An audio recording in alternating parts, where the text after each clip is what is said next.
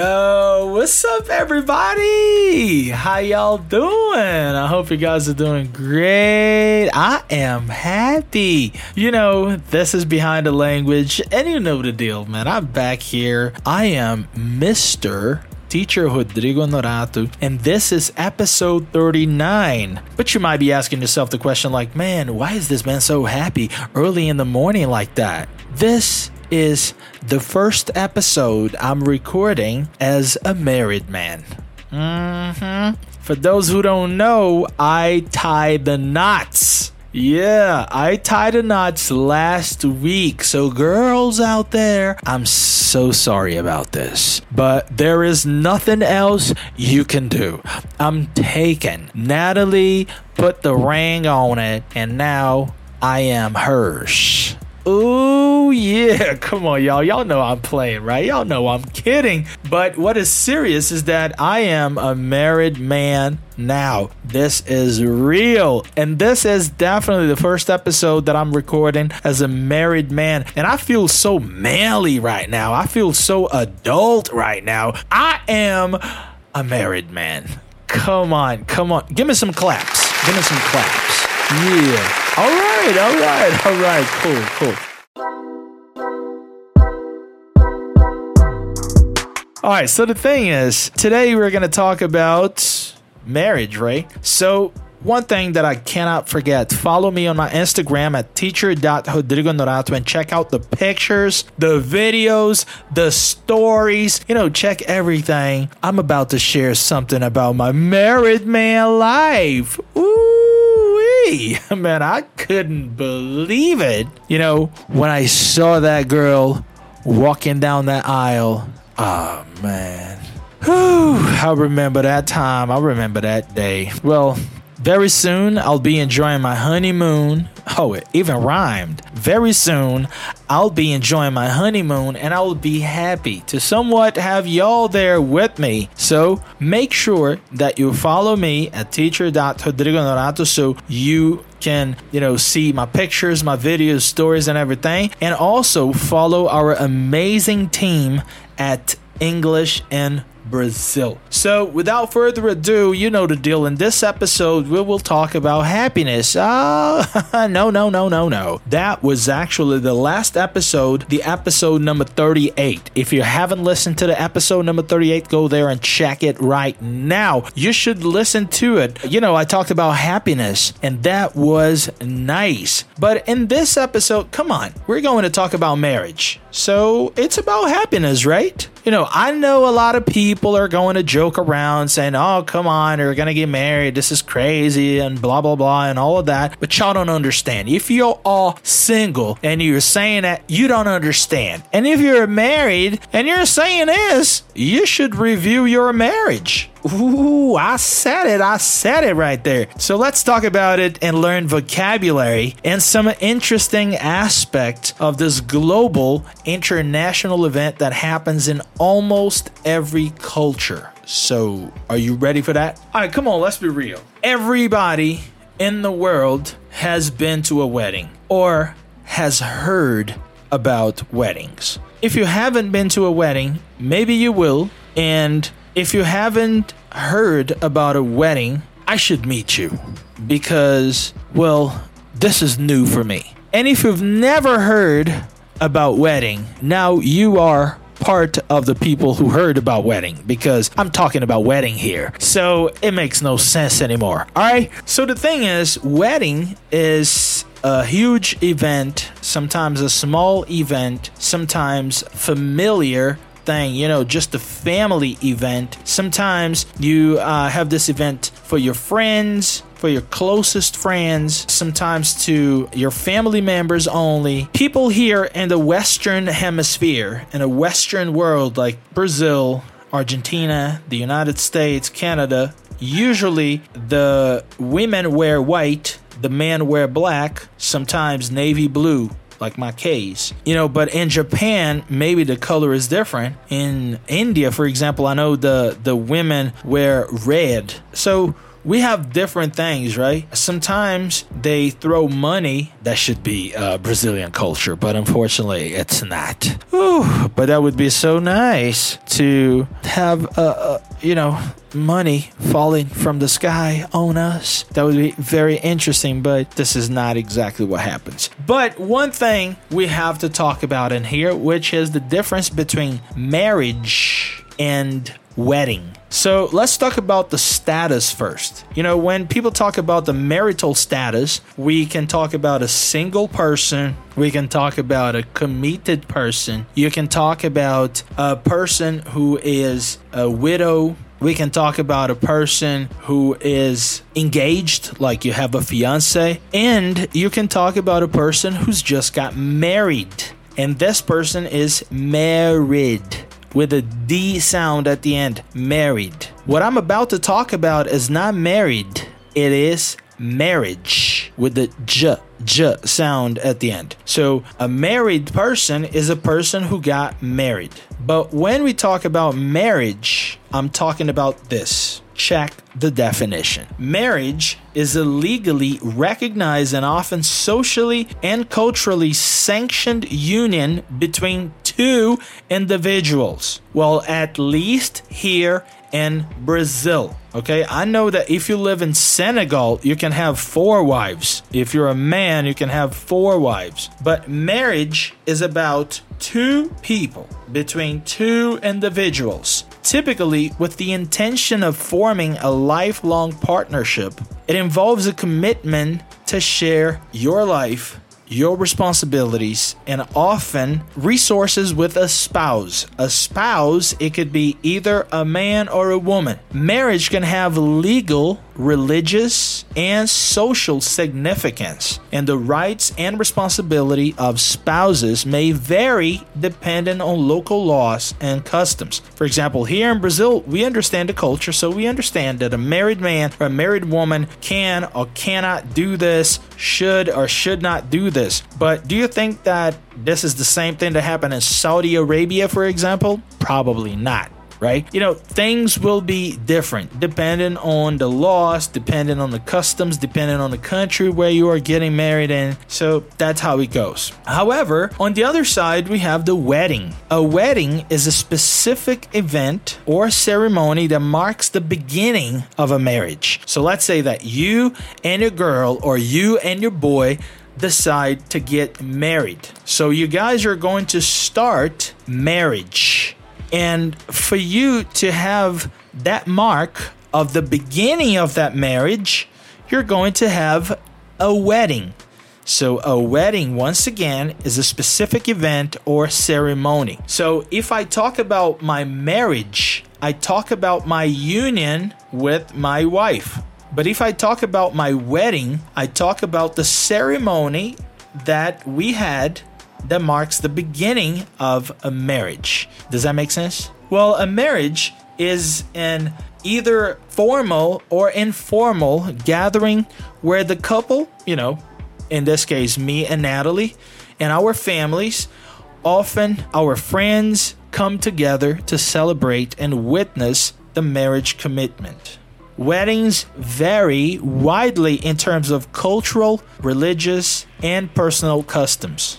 For example, y'all know I love hip hop, so of course I would have chosen a hip hop song to enter. Of course, I love my favorite uh, TV show, so that's why I chose that song. You know what I'm saying? So that's personal customs, personal choices. Weddings can range from simple civil ceremonies to elaborate, culturally rich celebrations. So now you understand the difference between marriage and wedding. So, marriage is the union between these two people. And wedding is the ceremony. So when you say like this, oh, teacher, I went to a beautiful marriage last week. Eh, this is not correct. You don't go to a marriage because marriage is the union between two people. You don't go there. You go to a wedding, which is a ceremony. Does that make sense? So let me tell you a little bit about my wedding. My wedding happened last weekend and it's definitely a day to remember. I already missed that day. You know, my friends around, my family, a lot of people I love and admire, and of course, my beautiful wife. Oh my goodness, she looked like a real princess. Real talk. Well, she is a real princess. Well, she is the queen now. That makes me the king the king of the house and she's the queen of the house. We had a great time. Well, let me tell you something. We first had a civil ceremony, right? So that happened on the 27th. And then uh, on the 30th, we had a religious one. We had a religious ceremony. And right after the religious ceremony, we headed for our reception. Right after that, we had a reception, you know, we threw a party with food, drinks, waiters and waitresses, a band, a DJ, and so much more. We had a great time. We had a lot of fun. As I told you before, this is definitely a day to remember. Natalie was wearing a beautiful gown. I was wearing an elegant navy blue suit. I told you, navy blue, navy blue. Beautiful. I was, I was looking great. You guys should go there and check my pictures on my Instagram. You're going to love them. And uh, my groomsman and my best man were wearing gray, you know, uh, light gray, looking beautiful, looking elegant and awesome. The bridesmaids and the maid of honor were wearing fuchsia, which is uh, this color that looks like pink and purple. Fuchsia, you know, that's a color that I had to learn the name. I know that in Portuguese it's called fucsia, but in English it's called fuchsia. So they were wearing fuchsia dresses and it was magical. You know, everybody was just looking outstandingly beautiful. I'm sure this is a day we will never ever forget. You know, everybody was dancing, having fun. We took a lot of pictures. We made videos. We danced. You know, there were people from different parts of the world. You know, a friend of mine from the UK, you know, from London. Then another friend of mine from Houston, Texas. Then another friend from uh, Colombia. Man, I have friends from all over the place Porto Alegre, Rio de Janeiro, São Paulo, Salvador you know, people from everywhere. My friends from around my neighborhood, you know, my family members, you know, that was beautiful. And I was just thinking about this here, you know, to record this podcast about this amazing day. And that uh, reminded me of a song. You know, that was a song that I listened to a long time ago way before I even thought about getting married, way before I even thought about being a husband or whatever. So I was I was young. I was like 18, 19 years old when that song came out. And this song is what I'm going to teach you right now. I'm not going to sing it cuz you know the deal and I'm not going to play the song here because every time I play a song here, you know, for some reason, you know, copyrights and stuff, they just delete my podcast and this is terrible. So I'm not going to put the song in here. I'm just going to uh, you know, go down the lyrics in here. We're going to check, we're going to see it through, you know what I'm saying? And we're gonna check vocabulary together. So this song is called Down the Aisle by LL Cool J. And this is really cool. Look at this. First is down the aisle. Aisle is this part in the middle of the church where people walk down. So you have the pews, you know, the pews are where people sit down, and right in the middle where we have the the mirror carpet, uh, or you have the red carpet, that is the aisle. So if you're down the aisle, that means you're walking down the aisle because you're going to get married, right? And that is the first vocabulary that you have to take notes in there. Finally, I'm walking down the aisle. This is how he starts. And he says, Finally, I'm walking down the aisle. No need for the coping now. I found a perfect partner waiting for me at the altar. Made a vow before God to love me. And finally, I'm walking down that aisle. I'll never second guess as how. When we're laughing together, we're crying together, having kids together. My life begins right now. Oh, yeah. So look at that. Finally, I'm walking down the aisle. That means finally, I'm getting married.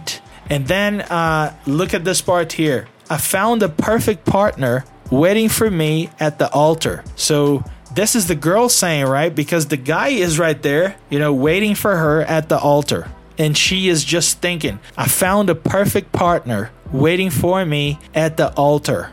Nice. And here it says, made a vow before God. So if you make a vow, that means you make a promise. And before God, that means in front of God. I promise in front of God to love you. I make a vow before God to love you. And then here, that is the basis of marriage. Look at this laughing together, crying together, having kids together. And then here he said, My life begins right now. That means that my second part of life, right? Because you had the single life for, you know, in my case, 37 years, and then you start a new life. Okay, and then the second part, he brings this one up. Finally, the day has arrived. I'm standing at the altar. You're walking down the aisle. My heart skips a beat. Emotions run wild. Half of me is crying, the other half smiles. I can feel my stomach turning and tossing. We going through it. I just can't believe it. I'm really about to do it. Take the vow to be together forever. Plus promise I'ma be there whenever, wherever. Through the ups and downs, through the darkest clouds. Side by side, in the rain till the sun comes out. I was blind to love. God showed me you. Now I'm standing here shaking about to say I do, and I do. Ooh, this part is nice, yo. This part is nice. Look at this. Let's understand this part. Finally, the day has arrived. So we say the day because it's the most important day. The day has arrived. I'm standing at the altar. So you see, the man is talking about himself. He's standing at the altar and he said, You're walking down the aisle. You're talking to the woman now because she is walking down the aisle now. You know, as the man, we are just standing at the altar watching our future wife walking down the aisle. Believe me, y'all, this is one of the most emotional moments in your life. I promise you. Half of me is crying. This this really happened to me, but the other half smiles because you're so happy. This is a beautiful moment. And look at this part here. My heart skips a beat because the emotions run wild. Yes, this is a very emotional moment. You're not thinking about anything, you're just watching your future wife walking down the aisle. So you feel your stomach turning and tossing. That means you have butterflies in your stomach. You're nervous. You're going through it. That means you're living that experience right now. You just can't believe it. You are really about to do it. He said that. I'm really about to do it. That means I'm you know, really about to get married. And then it says, take the vow to be together forever. That means you take the promise uh, to be together forever and promise that you will be there whenever she needs, wherever she needs you to be. Through the ups and downs, that means through good moments and bad moments, through the darkest clouds, that means through the most difficult situations. Side by side, in the rain. In the rain in this case means in difficult situations until the sun comes out, until you solve that difficult situation. I was blind to love, I couldn't see love, but God was so great that He showed me you. And now I'm standing here at the altar shaking because I'm nervous, about to say I do. Well, in English, we say I do, right? Because uh, the question is Do you take this woman as your wife? And I say, Yes, I do. Do you take this man as your husband? Yes, I do. So amazing, right? You know, this song is telling you exactly what the wedding is like. And then he continues Butterflies, because he's nervous, my palms are sweaty. It's a lifetime commitment. I pray that I'm ready. But your eyes tell me not to worry, you're sincere. Can't turn back now, destiny is why I'm here. Our friends laugh as I take you by the hand, but they're single. And this is a feeling that they don't understand. You're my partner for life. I'ma treat you right. Our honeymoon's forever, not just the night. Knew the time was right to be husband and wife. Us both dressed alike in the purest white. Such a beautiful gown, friends and family around. Ignore the cold feet now. Time to take these vows. Think about it. Butterflies, that means I'm nervous. My palms are sweaty. That means my hands are sweaty. My hands are very sweaty. Right now, just thinking about the date. Uh, so that means I'm nervous. It's a lifetime commitment, you know, because we promised to be together forever, right? So this is a lifetime commitment. It's your responsibility to do everything you can to keep this relationship forever. I pray that I'm ready because, you know, we are going through ups and downs. We never know if you're ready or not until you jump in the boat. So once you're in it, you know, do everything you can to keep this lifetime commitment. But your eyes tell me not to worry. You're sincere. So I'm looking at you and I feel confidence. I feel that you're sincere, you're an honest person, and I want to be with you. And then it says, can't turn back now. You can't say no right now. Like you're ready to do it. Destiny is why I'm here. Personally, I don't believe in destiny, so you know, this is just a part of the song in here. But some people believe that this is the destiny. And for me, I believe that this is a choice. So our friends laugh as I take you by the hand, but they're single and this is a feeling that they don't understand. You know, my friends were not laughing. Actually, my friends were smiling and very happy because they knew that would be the best for me. You know, they they know what I had been uh, through before, what I had gone through, what I had lived before. So they were happy for me. And then look at what it says You're my partner for life. Remember the lifetime commitment that I just talked about? I'm a treat you right. When he says I'm a, that means I'm going to. That means I'm going to treat you right. That means I'm going to treat you as you deserve, as you have to be treated. Our honeymoons forever. Ooh, hopefully, right? Because honeymoon is a great moment. By the way, I'm about to have my honeymoon. I'm traveling tomorrow. And well, not just tonight. Well, I didn't have my honeymoon yet, so I'll tell you if the honeymoon is great. Okay? Knew the time was right, you know, the time to get married, to be husband and wife. And then here he said, us both dressed alike. That means we were both dressed uh, similarly in the purest white. I was not wearing white, so this is not for me. I was wearing navy blue, as I told you before. Such a beautiful gown. Gown is the wedding dress worn by the woman. Friends and family around, ignore the cold feet now. Uh, when you have cold feet, that means you are nervous. You are a little bit afraid of doing it. So ignore that. Time to take these vows time to take these promises. And then he finishes this part off with this part. It's a beautiful and heavenly day. As the pastor asks, Who gives this woman away? Your father says, I do, and gives me a hand. Plus, the tough guy now, and I completely understand. He's losing a diamond, and now you're mine. And he don't have to worry, I'ma keep you shining. I'ma build us a future. I'ma keep on climbing with our family on my back, because that's my assignment. I'ma work overtime, make sure y'all live, but still find time for you and homework with the kids. Took a long time to learn. I was so hard headed, but you stuck with me and you won't regret it. I do. Oh my goodness, look at this part. It's a beautiful and heavenly day. So heavenly means that it comes from heaven. That means God is blessing this day. So it's like it's a beautiful and blessed day. As the pastor asks, well, in my case, I didn't have a pastor, I had a priest because that was a Catholic wedding he said here, as the pastor asks, Who gives this woman away? We don't have this culture here in Brazil. We don't ask this question, Who gives this woman away? And the father of the uh, wife will say, uh, The father of the bride, in this case, will say, uh, I do. No, we don't have this here in Brazil. Who gives this woman away? Your father says, I do and gives me a hand. Well, we have this part in Brazil, which is uh, the handshake, right? The father of the bride and uh, the groom. So uh, we have this moment. He's a tough guy, you know, serious, and I completely understand. Because think about my wife's father. He's losing a diamond.